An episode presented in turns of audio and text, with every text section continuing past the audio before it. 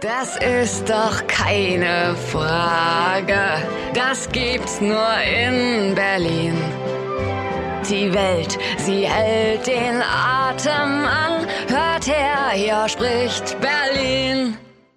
Liebe Zuhörerinnen, liebe Zuhörer, herzlich willkommen zur ersten Checkpoint Charlie TV Podcast Ausgabe im neuen Jahr. Wir haben heute ein wichtiges Thema auf der Agenda, das uns alle betrifft. Aber nur die wenigsten von uns beschäftigen sich tatsächlich damit. Die Rede ist vom Tod und dem, was danach kommt, der Bestattung. Über diese spannenden Themen sprechen wir heute mit einem wunderbaren Gast, Barbara Rolf. Herzlich willkommen auch an Sie, Frau Rolf.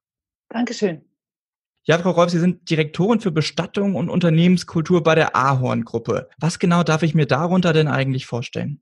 Tatsächlich ist es eine Stelle, die ganz neu erfunden wurde und erdacht von unserem Vorstandsvorsitzenden, dem es wichtig war, die kulturellen Themen mehr in den Mittelpunkt zu rücken. Und dadurch, dass ich Theologie studiert habe und ein eigenes Bestattungsinstitut gegründet habe, das einen Schwerpunkt auf ethischen und Haltungsthemen hatte, hat er mich für das Management gewonnen und mich gebeten, ihn einfach bei der Umsetzung dieser ethischen, kulturellen Themen zu unterstützen. Gut, okay, verstehe ich. Dann vielleicht ein bisschen allgemeiner, so das Verhältnis der Deutschen zum Thema Tod und Bestattung. Damit haben Sie ja nun auch einige persönliche Erfahrungen gemacht, auch einige Erfahrungen aus Ihrem Unternehmen heraus. Wie würden Sie dieses Verhältnis charakterisieren? Also das ist nicht einfach, das so allgemein zu beschreiben. Wir haben einerseits eine ziemliche Verdrängung und Vermeidung dieser Themen. Auf der anderen Seite haben aber viele Menschen doch sehr klare Vorstellungen, wie sie sich das alles wünschen. Also manche möchten am liebsten gar nicht darüber sprechen und andere haben wieder ein ganz großes Interesse daran. Also das, da gibt es ganz unterschiedliche Spielarten. Für mein Gefühl findet gerade eine Enttabuisierung statt und äh, dass Berührungsängste wieder weniger werden. Haben Sie denn dafür Ursachen ausmachen können? Also dafür, dass man sich grundsätzlich mit dem Thema vielleicht schwer tut? Also ich Krieg noch erlebt haben. Das sind jetzt ja äh, alte Menschen, die haben den Tod von so einer ganz problematischen und von einer unnatürlichen Seite her kennengelernt. Und ich glaube, dass das das Verhältnis zum Tod sicherlich beeinflusst hat, also negativ beeinflusst hat. Und die Jüngeren können, glaube ich, wieder freier und so normaler damit umgehen. Das ist mein Gefühl oder meine Wahrnehmung.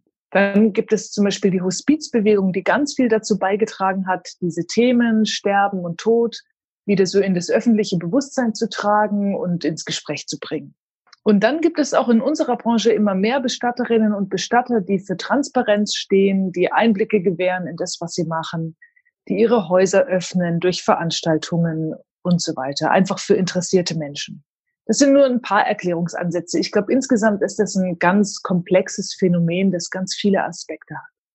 Wie sieht's denn bei Ihnen persönlich aus? Also das ist jetzt natürlich ja sehr persönlich die Frage, aber haben Sie denn selbst auch Angst vor dem Thema Tod?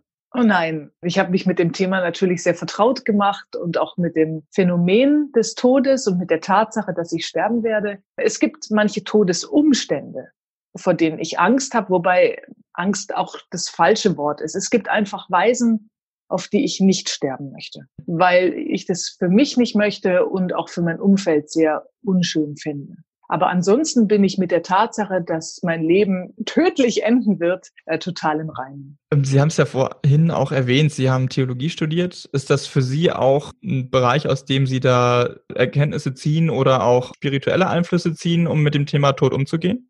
Ja und nein. Also ich bin ausgesprochen frommer Mensch, wobei mich weniger die Theologie fromm gemacht hat als der Beruf, also der Umgang mit gestorbenen Menschen und mit Menschen aller Religionen und Weltanschauungen. Und da habe ich sehr viel für mich mitgenommen. Also was mein Vertrauen ins Leben, ins Sterben und in das Leben nach dem Sterben doch gestärkt hat. Das war aber tatsächlich weniger das Studium als das Erleben oder auch eben verschiedenste Religionen zu vergleichen, dadurch, dass wir eben durch eine Bestattung ja auch sehr praktisch mit verschiedenen Haltungen umgehen. Mhm. Und da habe ich doch gemerkt, wie viel Menschen auch vereint am, am, am, ja, an, an Hoffnung und so. Und praktisch diese Quintessenzen aus all dem, die habe ich für mich übernommen und habe schon den Eindruck, dass das auch trägt.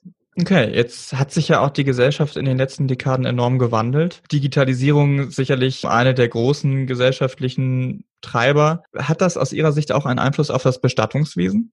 Also mit der Kultur einer Gesellschaft wandelt sich ja automatisch immer auch die Bestattungskultur. Das ist äh, ganz eng verbunden und nicht zu trennen. Und es war immer schon so. Was heute das Besondere ist, ist, dass dieser Wandel ganz rasant verläuft und auf ganz verschiedenen Ebenen. Also wir haben ganz vielfältige Wandlungsfelder. Und es hat schon ganz gravierende Einflüsse auf das Bestattungswesen, auch auf das, was die Menschen erwarten, was sie sich wünschen, welche Bestattungsformen sie nachfragen. Und auch, was wir gerade angesprochen haben, wie sie dieses ganze Ereignis weltanschaulich einordnen. Und es hat einen großen Einfluss auf äh, die Anforderungen an uns als Bestattungsdienstleister und so weiter. Also der aktuelle Wandel, den wir erleben, ist schon fast erdrutschartig. Ich habe in der Vergangenheit auch mit Leuten gesprochen aus dem Bereich und da gibt es natürlich jetzt auch quasi alles gleichzeitig momentan im Bestattungswesen. Es gibt die Leute, die das noch ganz traditionell machen, die vielleicht einen alten Familienbetrieb führen und dann gibt es ja mittlerweile aber auch längst Unternehmen, die das in so einer Art Online-Shop anbieten. Wie, wie, wie stehen Sie denn zu sowas? Also für mich ist es eher ein bedauerlicher Trend, dass auch eben Bestattungsdienstleistungen zunehmend digitalisiert wird, weil es einfach meines, für mein Gefühl zu noch mehr Distanz und Versachlichung führt. Ich glaube nicht, dass uns das gut tut. Damit meine ich nicht, dass wir unsere Arbeitsprozesse vereinfachen, standardisieren und digitalisieren. Das ist ja total nützlich. Dann können wir uns ja immer mehr auch aufs Wesentliche konzentrieren, wenn, wenn die Arbeitsprozesse, die Formalitäten etc. runder und schneller ablaufen. Eine Bestattung digital durchzuführen, ist für meinen Geschmack und mein Gefühl hochproblematisch. Und dann geht damit ja auch einher, dass es immer mehr Billigangebote gibt und die das Thema Bestattung wirklich nur noch zu einer Geldfrage machen. Es ist natürlich auch eine Geldfrage. Es darf aber meines Erachtens auf keinen Fall nur eine sein, weil wir hier Gefahr laufen, dass das ein reines Verwaltungs- und Entsorgungsgeschäft. Das wird der Sache, glaube ich, dem Ernst und der Größe äh, des Todes und auch der Trauer und des Abschieds wirklich nicht gerecht. Ernst und Größe ist vielleicht auch ein Thema, wenn wir über die rechtlichen Vorschriften im Bereich der Bestattung sprechen. In Deutschland ist das ja ziemlich streng, zum Beispiel mit der Friedhofspflicht geregelt. Was denken Sie denn, wäre ein offen, für einen offeneren Umgang mit dem Thema Tod und Bestattung auch hier eine gesetzliche Liberalisierung vielleicht positiv? Also meines Erachtens unbedingt. Für die Menschen heute ist ja das Thema Selbstbestimmung ein ganz, ganz hohes Gut und ein wichtiges Gut. Und das wird auch in Bezug auf die letzten Dinge eingefordert. Auch wenn wir in die Diskussion um, um Sterbehilfe, wenn wir daran denken und so, da ist es ganz intensiv, dass die Leute sagen, ich möchte auch am Ende mein Leben selbst gestalten und äh, die Dinge selbst bestimmen. Und ich kann das total gut verstehen. Ich gehöre auch zu denen, die viel Freiheit brauchen und die ernst genommen werden wollen. Und ich will auch, dass man mir was zutraut, also dass ich kluge und gute Entscheidungen treffen kann und Verantwortung tragen kann. Und bei den jüngeren Menschen ist es schon auch so, dass sie Normen und Gesetze viel stärker hinterfragen als, an, als frühere Generationen.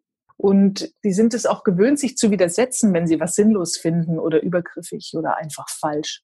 Und davon ist in unserer Bestattungsgesetzgebung doch manches zu finden.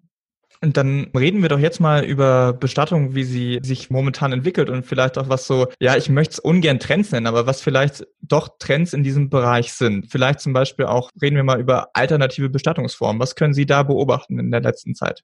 Also es gibt deutlich, ja, Trends, mir fällt da auch kein äh, anderer Begriff ein, äh, die können wir auf jeden Fall feststellen. So nimmt zum Beispiel die Feuerbestattung immer mehr zu. Das liegt auch daran, dass diese ganzen alternativen Bestattungsformen, die Sie angesprochen haben, in der Regel die Feuerbestattung voraussetzen. Wer im Wald bestattet werden möchte oder in einem Fluss oder in der Luft oder im Garten, Einschränkung ist in Deutschland noch nicht möglich oder nur in mhm. Ausnahmefällen. Oder an anderen Orten in der Natur, die müssen sich im Grunde vorher für die Feuerbestattung entscheiden. Die meisten möchten das aber auch. Also da geht eine deutliche Tendenz hin. Oft sind es finanzielle Gründe, auch ganz praktische Gründe, die Menschen dazu treiben.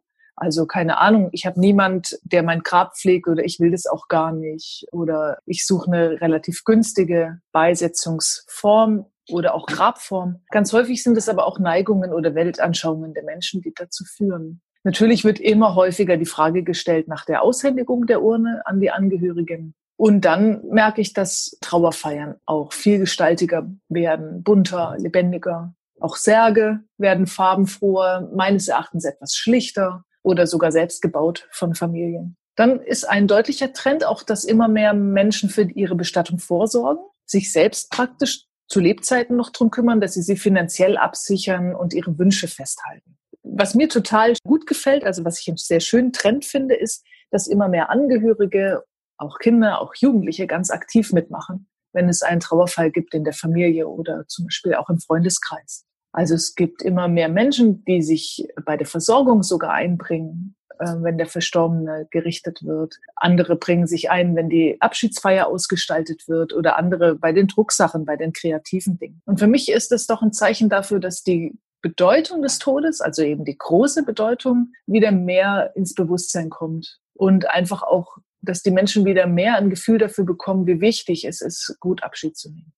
Jetzt haben Sie ja schon ein paar von den alternativen Bestattungsformen angesprochen. Bei meiner Recherche bin ich auch auf sehr, sagen wir mal, ausgefallene Arten und Weisen gestoßen, wie man äh, sich zur Ruhe betten lassen kann. Beispielsweise als Diamant oder auch im Weltall. Was halten Sie denn von so ganz außergewöhnlichen Bestattungsmöglichkeiten? Also zunächst bin ich offen für alles, weil die Menschen so unterschiedlich sind, dass es eigentlich gar nicht genug Angebote geben kann, dass für jeden wirklich das Ideale und ganz Passende dabei ist. Gleichzeitig denke ich, sollten wir immer auch mit Bedacht fragen, ob es wirklich passt und vor allem die Menschen auch aufklären, was dahinter steht.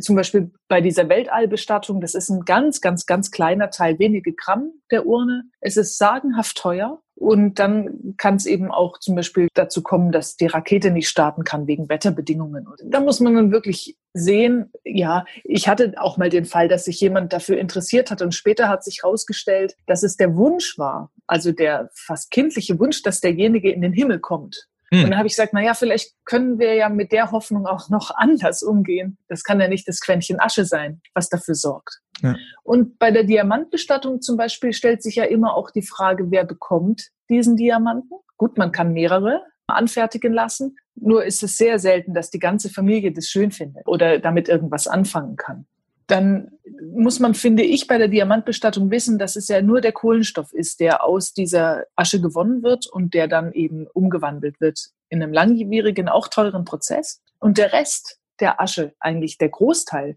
der geht in so einer Lösung auf, die dann zu entsorgen ist. Für mich persönlich, aber das ist mein eigenes Gefühl, mhm. wäre das der Großteil der Asche eben mehr oder weniger entsorgt. Weil alles andere hat im Diamanten ja nichts zu suchen. Ja. Außer der Kohlenstoff. Man muss das einfach, finde ich, gut besprechen. Ich hatte wenige Fälle, wo das total schön war, dass man es denen äh, ermöglichen konnte. Und man kann aber auch das zum Beispiel nur aus einem Teil der Asche machen. Einfach überlegen, ob man nur einen Teil der Asche im Diamanten bestattet, damit der Rest zum Beispiel in der Grabstelle eingebracht werden kann. Ich finde, da kommt es wahnsinnig auf eine gute Beratungsleistung vom Bestatter oder von der Bestatterin an dass die Leute danach immer noch mit ihrer Wahl zufrieden sind. Das ist ja alles nicht mehr rückgängig zu machen. Nee, das stimmt natürlich. Das ist, das ist eine sehr finale Entscheidung, da haben Sie natürlich recht. Mhm.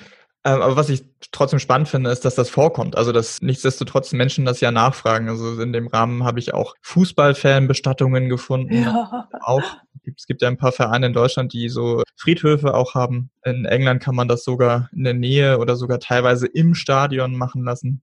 Ja, also das ist schon sehr vielfältig alles. Unbedingt. Und es kommt ja auch dem Bedürfnis der Menschen entgegen, individuell auch verabschiedet zu werden. Und ich finde das äh, total gut. Ich finde nur, dass es eben die Anforderungen an unseren Berufsstand immer weiter erhöht. Mhm. Weil wir müssen erstens diese Angebote kennen, wir müssen sie verstehen und gemeinsam mit trauernden oder auch vorsorgenden Menschen dann äh, gut klären, ob es wirklich passt. Dann äh, vielleicht noch zum Abschluss. Was sind denn so Ihre Wünsche, wie sich das ganze Bestattungswesen und auch der Umgang der Menschen mit dem Thema in Zukunft entwickelt? Also ich wünsche mir vor allem, dass wir uns wieder vertraut machen mit dem Thema, dass wir uns einfach mit der Tatsache auseinandersetzen und versöhnen, äh, dass wir sterben. Und ich denke, das wird dann automatisch gute Einflüsse auf das Bestattungswesen haben, weil die Menschen es wieder in die Hand nehmen, sich damit auseinandersetzen, die Größe und die Bedeutung dieses Ereignisses ja ins Leben integrieren. Und das wird automatisch guten Einfluss haben auf den Umgang damit, auf die Gestaltung von Bestattung. Und ich glaube, dass uns das gut tut, Also der aktuelle Umgang oder eben Verschiebungen in Richtung Hauptsache schnell, Hauptsache billig, Hauptsache ich krieg nichts davon mit, halte ich für uns wirklich auch also für unser ganzen Lebensentwurf für abträglich. Und sonst würde ich mich natürlich freuen, wenn die Gesetzgebung noch mehr Spielräume lässt, damit umzugehen, dass wir einfach Trauernden mehr zutrauen, dass sie kluge, gute, verantwortungsvolle Entscheidungen treffen. Und ja, dann bin wunderbar. ich eigentlich offen für alles. okay. Ja, dann sage ich an dieser Stelle vielen lieben Dank für die Einblicke. Ich fand es sehr spannend. Dankeschön. Und ähm, natürlich auch an die Zuschauerinnen oder Zuhörerinnen und Zuhörer an dieser Stelle vielen lieben Dank fürs Zuhören und dann gerne bis zur nächsten Folge von Checkpoint Charlie TV. Also bis dahin, macht's gut.